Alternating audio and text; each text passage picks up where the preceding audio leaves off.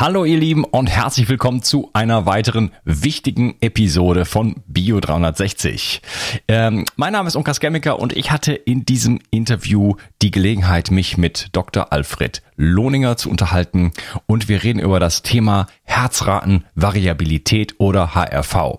Das ist ein Thema, äh, was ich ganz besonders wichtig finde. Es ist ein Gesundheitsparameter, den man sehr leicht äh, und kostengünstig messen kann und ähm, der eine sehr, sehr starke Aussagekraft hat über das, was im autonomen Nervensystem los ist. Das ist äh, ein System, was man sozusagen nicht bescheißen kann und deswegen ähm, kann ich wirklich sehr viele auch Lebensstilfaktoren für mich einordnen. Wie ist mein Schlaf gewesen? Ähm, wie geht es mir zum Beispiel nach der Einnahme eines, eines bestimmten Nahrungsmittels und so weiter und so fort und kann dann einfach Rückschlüsse ziehen und wirklich äh, mit harten Fakten quasi sehen, wie geht es mir eigentlich, wie reagiert mein Körper auf was und ähm, genau.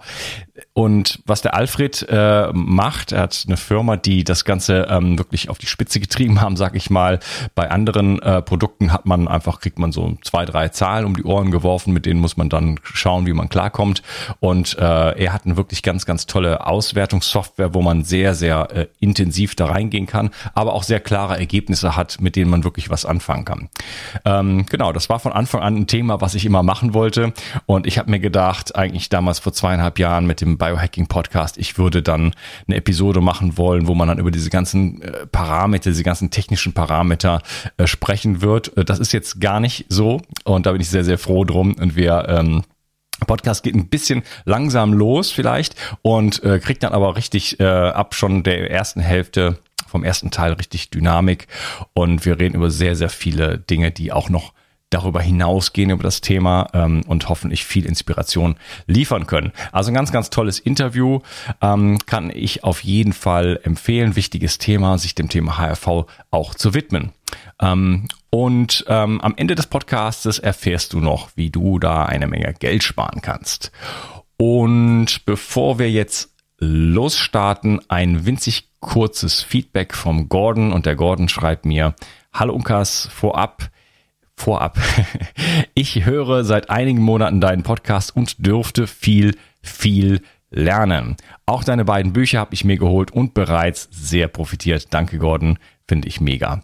Ähm, ja, ein Wort zum Sponsor. Bitte zuhören und auch mal was kaufen. Das hilft mir, dass ich hier dieses ganze Schiff segeln kann. Danke und viel Spaß bei dieser Episode. Diese Episode wird dir präsentiert von Brain Effect. Brain Effect ist das junge, sympathische Berliner Startup von dem mehrfachen Bio 360 Gast Fabian Völsch. Ich möchte dir heute von dem Produkt Recharge erzählen. Recharge richtet sich an Sportler, die alles aus ihrem Körper herausholen wollen, aber auch wissen, wie wichtig die Regeneration ist. Recharge ist ein Getränk in Pulverform, das in Zusammenarbeit mit dem Sportwissenschaftler Dr. Ingo Frohböse entwickelt wurde. Es enthält wichtige Aminosäuren, Zink, B-Vitamine, Grünteeextrakt, Ashwagandha und vieles mehr. Es schmeckt leicht nach Zitrone und bringt dich gleich nach dem Workout wieder in Topform. Und das Beste ist, als Hörer von Bio 360 bekommst du auf Recharge und die anderen Produkte von Brain Effect satte 20% Rabatt mit dem Gutscheincode Bio 360. Folge dem Link in der Beschreibung oder in den Show Notes. Und du tust nicht nur dir etwas Gutes, sondern unterstützt auch noch diesen Podcast und hilfst mit, dass es ihn auch in Zukunft noch geben wird. Bio 360. Zurück ins Leben. Komm mit mir auf eine Reise.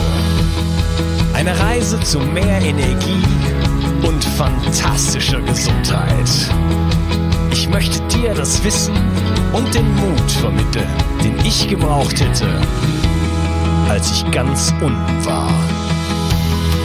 Dabei will ich dir helfen, wieder richtig in deine Energie zu kommen. Zurück ins Leben. Hallo Alfred, schön, dass du hier bist. Hallo Unkas, schön wieder mal mit dir sprechen zu können. Ja, ich freue mich genauso. Und äh, wir wollen uns über das Thema Herzratenvariabilität ähm, unterhalten. Und das war ganz am Anfang von meinem Podcast, da war es noch der Biohacking Podcast, war das eines meiner Top-Themen, äh, die ich unbedingt machen wollte und habe keinen Experten gefunden. Und jetzt habe ich dich jetzt schon vor einiger Zeit kennengelernt und wir haben uns äh, ja schon auch persönlich ausgetauscht und so. Und da bin ich sehr, sehr froh, dass wir uns diesem Thema, diesem wichtigen Thema widmen können, äh, was ein ganz, ganz toller und einfach zu messender Gesundheitsparameter ist, der sehr viel Aussagekraft auf ähm, ja, verschiedene Lebensstilfaktoren und die Gesamtgesundheit ähm, ja, ermöglicht. Bevor wir da jetzt einsteigen in dieses spannende Thema, ähm, vielleicht kannst du dich mal ein bisschen vorstellen noch. Ja, Alfred Lohninger, ich bin in meinem 60.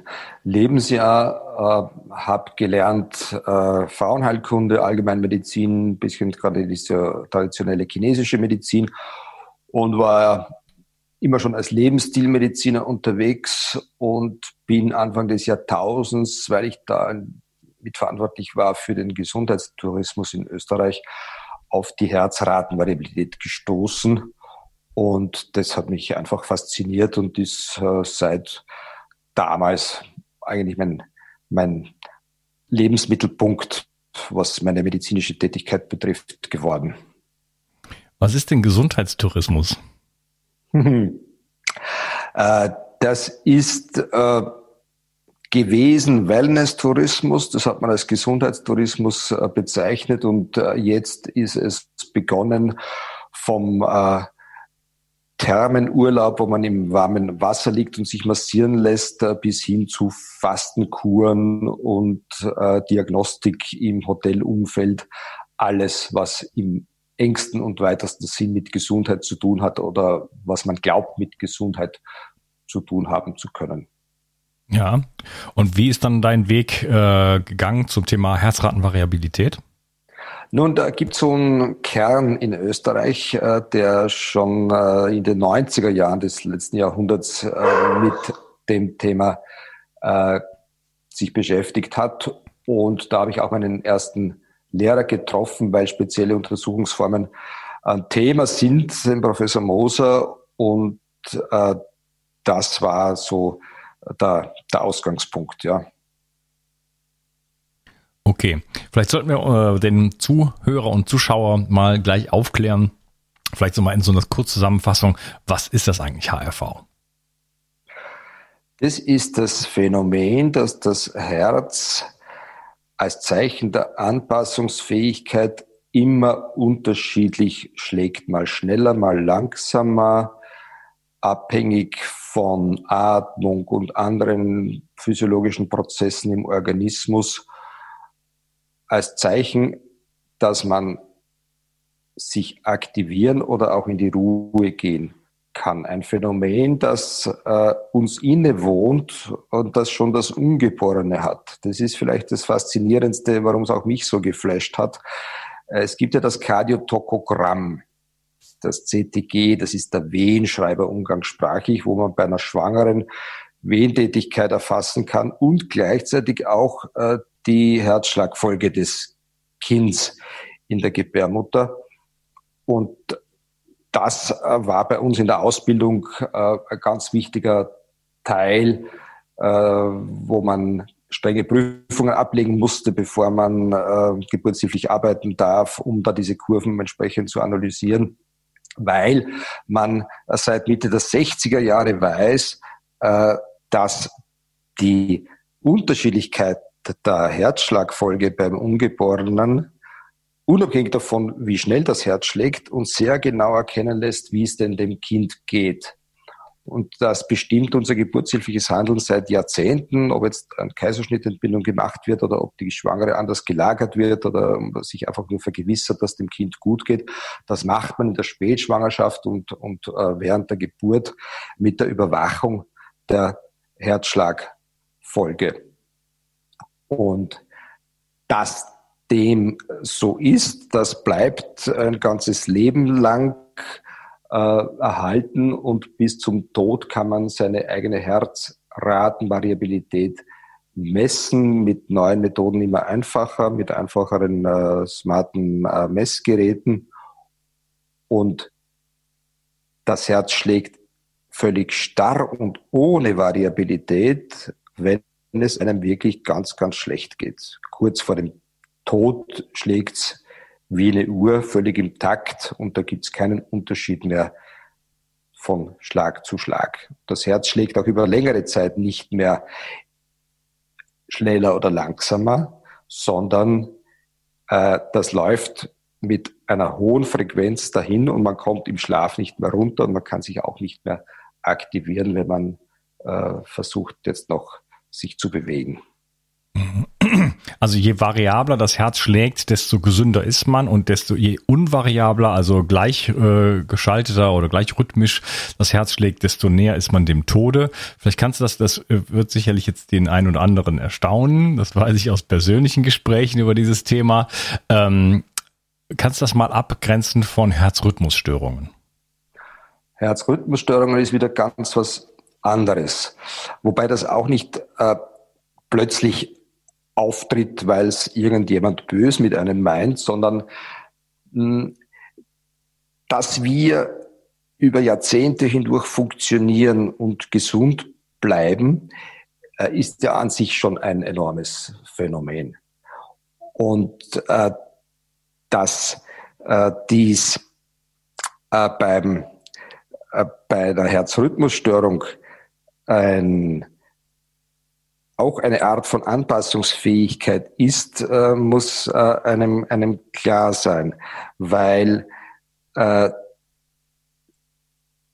ein völlig starres Herz ist ein Zeichen von Krankheit und ein, äh, eine Herzrhythmusstörung ist ein Zeichen von Anpassung, weil zum Beispiel das Herz des Sportlers äh, so hoch trainiert ist, äh, weil es eben so viel leistet und so viel Blut pumpen kann den Organismus, dass es in Ruhe und im Schlaf dann so langsam schlägt, dass es zu sogenannten Überleitungsstörungen kommt und dass dann ein, ein, ein Schlag quasi vergessen wird ja, und das Herz unter Anführungszeichen zu langsam schlägt. Aber das ist nur geschuldet, weil das Herz so groß gewachsen ist durch äh, sein Muskeltraining, dass es äh, mit der Reizweiterleitung etwas hinterherhinkt und es dann äh, zu Blockierungen kommt in der Überleitung des elektrischen Reizes vom Vorhof in die Kammer und dadurch beim Sportler Phänomene auftreten, die die Kardiologie als äh, sogenannte Atrioventrikularblocks bezeichnet.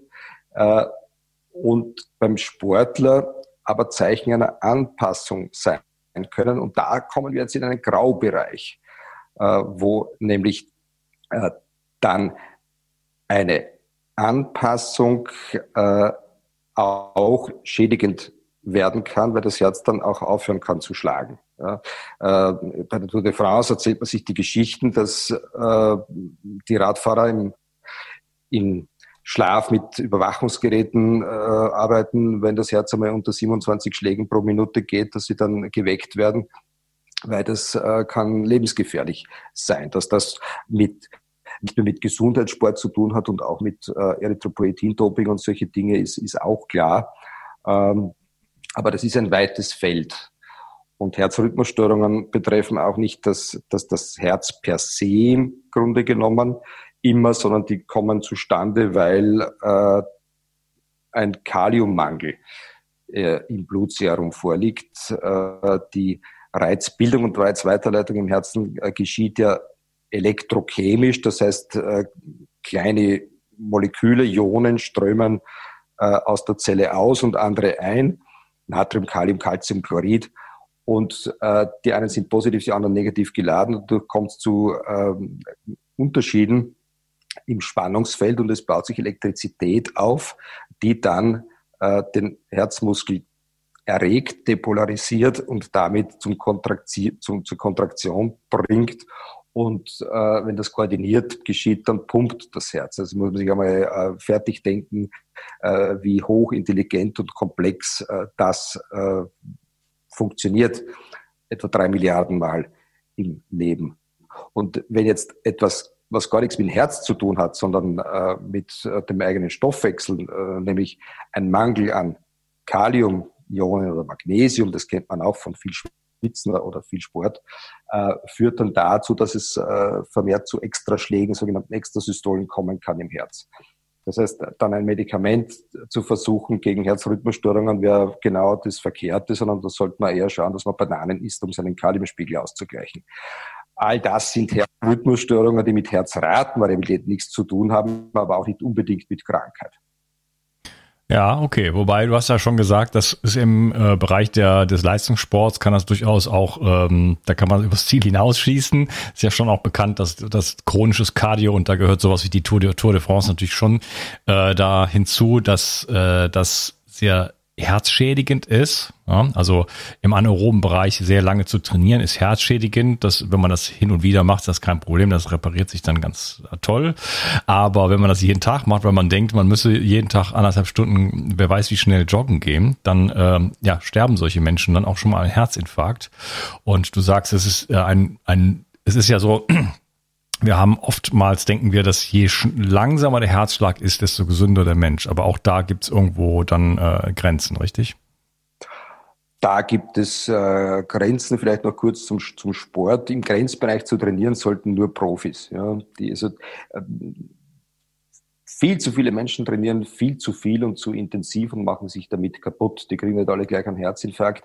Aber das Phänomen des, des chronischen Erschöpfungssyndroms, äh, das hat man entweder, äh, weil man ähm, ein, ein, ein Virus äh, der äh, Borrelien in sich trägt, also eine Infektion äh, hat, die man nicht mehr wegkriegt und dadurch äh, das Leben ein anderes wird.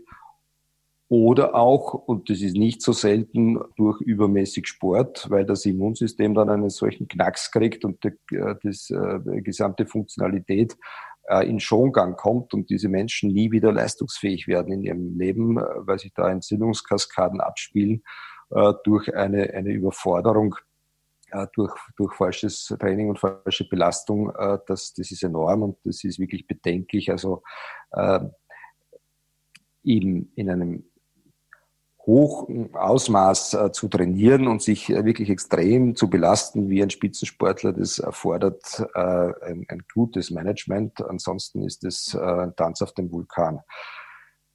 Zum zu langsamen, das, ja? Das ist ein sehr interessanter Aspekt, weil ähm, ich habe selber, wie ungefähr jeder Hörer hier weiß, sechs Jahre unter chronischer Müdigkeit gelitten und davor das Jahr war das erste Jahr in meinem ganzen Leben, wo ich richtig sportlich war. Das heißt, ich habe äh, Anfang 2011 habe ich aufgehört zu rauchen und zu trinken und habe mich dann äh, in den Sport gestützt, auch um meiner Beziehung davon zu laufen und äh, die ging dann auch zu, in die Brüche. Und äh, ja, ich habe einfach dann extrem viel Sport gemacht. Und äh, gerade auch nach dieser Trennung von meiner Familie äh, ging es mir sehr schlecht psychisch und habe dann, äh, das war glücklicherweise, ich habe mich dann nicht in den Alkohol gestürzt, sondern in den Sport und bin dann da meinen Emotionen sozusagen da weggefahren, obwohl das, das ging nicht, aber ich habe es probiert.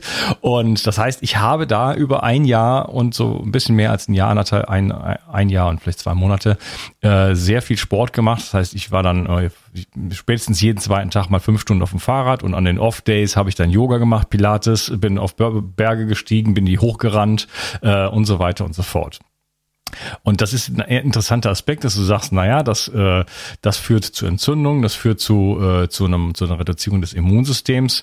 Äh, denn als ich dann, okay, da kam dann noch ein bisschen mehr dazu, ähm, äh, bestimmte Schläge sozusagen einkassiert habe, da war dann halt der Ofen aus. Und ich habe den Aspekt habe ich noch nie gesehen, den du gerade halt angesprochen hast, dass ein zu, dass es eventuell auch ein zu viel an Sport noch zusätzlich war, was mich halt quasi schon vorgeschwächt hatte. Äh das ist nicht artgerechte Haltung, fünf Stunden äh, volle Kanne am, am, Rad zu fahren. Ja? Äh, dafür ja, ja. sind wir sind wir nicht gemacht. Das System äh, reagiert dann natürlich äh, mit, mit mit mit allem, was es hat, um sich dagegen zu wehren. Wir sind dazu gemacht, kurzfristig hohe Leistung zu vollbringen. Wir sind dazu gemacht, lange Zeit äh, am Stück äh, uns fortzubewegen und, und zu gehen, wie wir in Österreich sagen, in Deutschland sagt man laufen, aber im entspannten Bereich, äh, sobald unser, unser autonomes Nervensystem das nicht mitdenkt, äh, zu laufen beginnt, denkt, es ist, muss flüchten oder kämpfen. Und es wird äh, das gesamte System äh, völlig umgeschaltet äh, und es werden die Kampfmittel aktiviert, aber äh, es äh, läuft unökonomisch äh, und es äh, führt dazu, dass äh, Reparaturprozesse, die ja ständig ablaufen und vor allem Regenerationsprozesse dann nicht mehr so ablaufen. Das heißt, der Schlaf wird anders und die Ökonomie wird anders. Man leistet zwar noch, aber auf Kosten der Energiespeicher, die werden immer leerer und letztlich geht es an die Substanz. Und das ist nicht klug, aber ich war selber lange Jahre äh, Spitzensportler und, und, und Profi. Äh, man hält das aus als junger Mensch, aber auch bei denen kann es zu Schäden kommen. Und am schlimmsten äh, sind die, die lange nichts gemacht haben und dann im Erwachsenenalter oder du schon im richtigen Erwachsenenalter äh, beginnen dann wahnsinnig viel Sport zu treiben. Das ist, wie gesagt, ein, ein Tanz auf dem Vulkan. Und das zusammen mit, mit emotionaler Belastung äh, ist natürlich etwas, das der Mensch zwar aushält, aber es kommen auch Schäden. Ja, genau. Bei mir war das so um die 40 herum. Ne? Da habe ich dann halt angefangen, richtig Gas zu geben.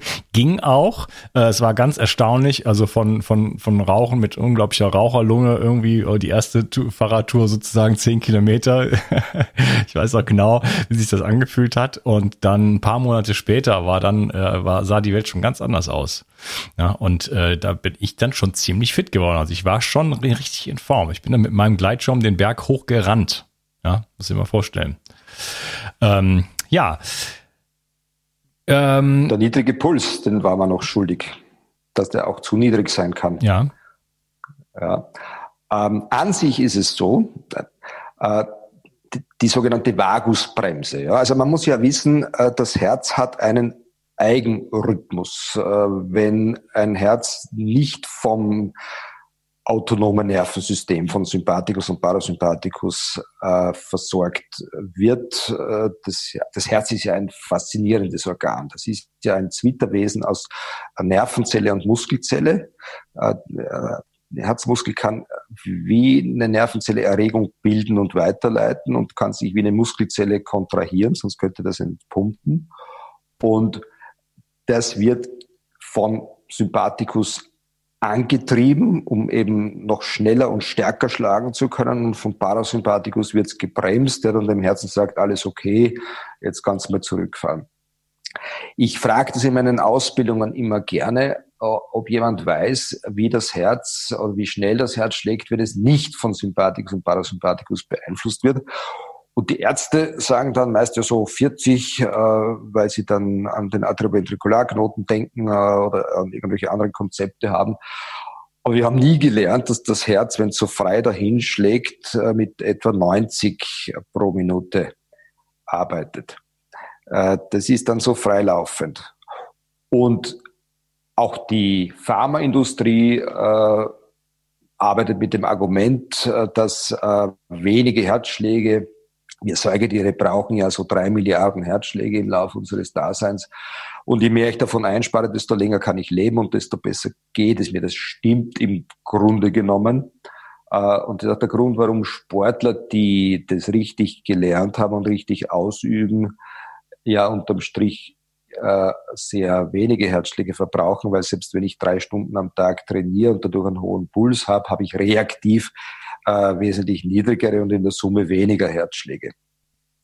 So, äh, das heißt, mit einem guten Vagus, das heißt einer guten Atmung und einem guten emotionalen und psychosozialen Zustand und einer gesunden, guten Gesundheit, habe ich einen starken Parasympathikus oder Vagus auch, das ist ein Synonym praktisch, ja. Äh, und mein Herzschlag wird langsamer tagsüber im Zeichen von Ökonomie und im Schlaf- und in Ruhephasen als Zeichen von Erholungsfähigkeit. Dann habe ich, äh, wenn ich ganz toll bin, äh, vielleicht 45 äh, Herzschläge im Schnitt pro Minute im Schlaf. Und das ist toll. Es kann aber auch zu wenig werden. Wenn man, und das ist leider eines der Symptome des Älterwerdens, dass das langsamer wird. Man muss wissen, es gibt ja diesen Schrittmacherknoten im Herzen. Das ist so eine, eine Ansammlung von relativ wenig Zellen nur im rechten Vorhof, äh, von denen der Impuls ausgeht äh, der, der Erregungsbildung und die jeweils jüngste Zelle dort hat den schnellsten, die schnellste Frequenz. Und je mehr Zellen absterben und je mehr älter man wird, desto langsamer wird das von Natur aus. Und deswegen ist es dann bei alten Menschen so, dass das Herz dann schon zu langsam schlägt. Und wenn es zu langsam schlägt, dann kann es sein, dass es einmal aufhört zu schlagen oder dass es zu wenig Blut ins Hirn pumpt und dann äh, fällt man die Kellertreppe runter oder es passiert im Autolenken was. Und das ist dann schlecht mit dem Weiterleben vereinbar. Und aus dem Grund gibt es dann dafür Medikamente oder den sogenannten bekannten Herzschrittmacher, der dann elektrisch dafür sorgt, dass der Impuls eben von extern und von der Maschine kommt, damit es nicht zu langsam wird. Ja. Du hast jetzt schon ein äh, bisschen ähm, ja, Sympathikus, Parasympathikus ähm, angesprochen, Vagusnerv angesprochen. Ich schreibe ja selber in meinen Büchern auch ein bisschen darüber, aber vielleicht können wir ja für denjenigen, der jetzt noch nicht so viel davon gehört hat, das, vielleicht kannst du mal das autonome Nervensystem so ein bisschen beschreiben. Wie funktioniert das überhaupt? Wo sitzt das? Äh, wie ist das aufgebaut? Was ist so die Abgrenzung zentrales Nervensystem? Und, äh, und so, dass wir da so ein bisschen eine Ahnung haben, worum es da überhaupt geht und welche Bedeutung das hat. Sehr gerne. Uh, unser zentrales Nervensystem uh, ist so dass das Zentrum der Macht, wenn man will, ja, weil seit Descartes uh, wissen wir ja oder glauben zu wissen, dass wir sehr kognitiv gesteuerte Wesen sind. In Wirklichkeit ist es anders, über das können wir dann noch reden, was mit dem Bauchchen auf sich hat und so. Aber das zentrale Nervensystem ist im Wesentlichen unser Gehirn. In dem äh, sitzt unsere Ratio und unser, unser Denken und unsere äh, zentrale Steuerung. Und äh, das äh, passiert im Wesentlichen bewusst. Ja, ich kann meine Gedanken lenken in jede Richtung. Äh, und dann gibt's eben noch das autonome Nervensystem, das, äh, wie es schon so heißt, autonom läuft, also über unser willentliches Denken nicht beeinflussbar ist. Warum ist das so? Ich denke, weil es zu wichtig ist, als dass wir es mit unseren blöden Gedanken äh, da auf die falsche Fährte bringen können. Mhm. Äh, Au außer über die Atmung. Außer über die Atmung, richtig. Die Atmung ist der große Meister, ja. Das ist dann etwas, über das wir noch reden können, über Rhythmen in uns und wie man die beeinflussen kann. Das ist ein ganz wichtiger Punkt für mich in meinem, in meiner Arbeit. Äh, und dieses autonome, auch vegetative Nervensystem, weil es uns zu vegetieren ermöglicht, also im Leben zu bleiben, das äh, ist verantwortlich für unsere gesamte grundlegende Funktionalität. Also äh, wie unsere Durchblutung läuft, wie unser Stoffwechsel läuft, wie unsere Leber, unsere Nieren, unser Herz, äh, unsere Lunge, unsere Bauchspeicheldrüse, unsere Sexualorgane, äh, unser Darm, alles, was uns wirklich am Leben erhält, außer dem Hirn, das ist eigenverantwortlich, all das wird von diesem autonomen Nervensystem gesteuert. Konzertant gesteuert, ja, und äh, nicht so einfach, wie wir uns das in unserem mechanistisch-medizinischen Weltbild vorstellen, sondern äh, das ist ein sehr intelligentes Steuerungssystem, das auch nicht über Sollwerte funktioniert, sondern äh, autonom gestaltet ist und selbst organisiert und äh, intrinsisch ein konzertantes Miteinander bewirkt, äh, wo Einflüsse vor allem vom Sensorium, also was ich jetzt sehe und rieche vor allem, Emotionen äh, und spüre, ja, wenn es heiß wird, äh, Gefahr droht oder wenn es angenehm wird, wenn ich gestreichelt werde oder streichle, das aktiviert dann den Sympathikus und den Parasympathikus und lässt diese beiden Schieberegler äh, wandern. Und da muss ich gleich mit einem großen Vorurteil aufräumen, mhm. äh, wo man sagt, also entweder der Sympathikus oder der Parasympathikus ist jetzt zuständig. Ja, der Sympathikus äh, schaltet alles auf Leistung. Das heißt, der führt dazu, dass unser Herz schneller, besser, stärker schlägt, äh, dass unsere Bronchien sich erweitern, damit man viel Luft äh, in, und Sauerstoff ins System bekommt. Das äh, sorgt dafür, dass das Blut vom Bauchraum in die Muskulatur gebracht wird, damit die ordentlich arbeiten kann. Die macht unsere Pupillen weit, damit wir auch in der, im, im Dunkeln äh, gut sehen können, uns orientieren. Äh, es äh, lässt uns schwitzen, vor allem auch an den Handflächen. Das ist noch ein Rudiment, dass wir auf den Bäumen herumgekraxelt sind, damit wir uns da besser festhalten können. All das macht da der Sympathikus und das ist auch gut, dass es den gibt und das ist überlebensnotwendig, dass wir leisten können. Und der Parasympathikus ist dafür da, dass wenn wir die Beute erlegt haben, wenn wir äh, uns äh, zurückgezogen haben nach einer guten Mahlzeit und müde sind, dann auch schlafen können und dass Entgiftungsprozesse ablaufen können, äh, indem äh, unsere, unser Hormonsystem arbeitet, äh, indem äh, Reparaturprozesse laufen bis in den Zellkern und die DNA repariert wird, Tumorzellen vom Immunsystem erkannt werden und eliminiert werden. Äh, der der Sättigungsgrad äh, entsprechend äh, richtig läuft und man keinen Heißhunger bekommt und, und auch keinen Appetitverlust. Ja, also alles, was dazu dient, um sich fortpflanzen zu können, ja, um äh, Sexualität leben zu können, in meinem Fach in der Gynäkologie, um einen Eisprung haben zu können, das geht auf der Flucht auch nicht, ja. Äh, da lässt dann die Periode nach, auch die äh, Reaktionsfähigkeit der Männer, das wird alles über diesen Parasympathikus gesteuert, auch dass Energie aus dem Essen, das er zugeführt hat, gewonnen werden kann. Hm. So.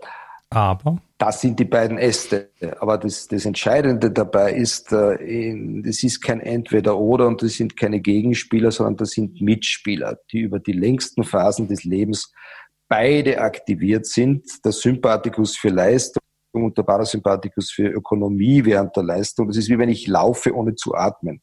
Ja, kann ich nicht lang. Der 100-Meter-Läufer macht das im Sprint, ja, wenn ich trainiert bin aber weiter geht's schon nicht mehr. Da muss ich dann koordiniert atmen und da sind beide aktiv bei Höchstleistung oder bei enormem Stress nur mehr der Sympathikus, aber das ist auch ja nicht wirklich intelligent. Und auf der anderen Seite im Tiefschlaf geht der Sympathikus ganz, ganz weit zurück und nur mehr der Parasympathikus arbeitet. Aber im Flow beispielsweise, wenn ich begeistert an etwas arbeite, dann habe ich meinen Sympathikus aktiviert und meinen Parasympathikus, sonst könnte ich auch nicht, wenn ich so fasziniert bin von einer Aufgabe, stundenlang durcharbeiten äh, und dabei produktiv bleiben. Ja, das heißt, äh, da gibt's auch wie so oft in der Biologie kein Gut und Böse. Das ist nicht, dass der Sympathikus böse ist und der Parasympathikus ist gut. Es ist ein Miteinander, es ist ein Balanceakt äh, oder ein Balancespiel, ein Tanz äh, des Lebens und äh, den dürfen wir gerne tanzen. Und ich würde sagen, ein super Moment, um diese Episode zu unterteilen und wir sprechen im zweiten Teil dann weiter über, äh, ja, über HIV, wie kann man es messen und was kann man messen und was kann man überhaupt daraus lernen und vieles, vieles mehr und am Ende machen wir noch ein paar Community-Fragen. Schön, dass du dabei warst und wir sprechen es dann im nächsten Teil. Mach's gut. Tschüss. Kennst du schon mein Buch Zurück ins Leben, Wege aus der Müdigkeit? In diesem Buch stelle ich dir Techniken vor, die dir, egal ob jung oder alt, ob krank oder fit, helfen können, nicht nur deine Müdigkeit loszuwerden, sondern mehr Energie und Gesundheit in dein Leben zu bringen. Du lernst, wie du am Atem deinen Gesundheitszustand präzise ablesen kannst und mit einer einfachen Übung deutliche Verbesserungen im Bereich der Durchblutung, der Sauerstoffversorgung, der Nährstoffversorgung deiner Zellen und damit verbunden vielen anderen Symptomen erfahren kannst. Du erfährst, warum Muskulatur für jeden Menschen aus gesundheitlichen Gründen wichtig ist und immer wichtiger wird, je älter du wirst. Ich zeige dir eine Technik, mit der du, egal wie es dir jetzt geht, schnell große Erfolge erzielen kannst. Ich stelle dir die sieben größten Energieräuber vor und vor allen Dingen die sieben größten Energiegeber.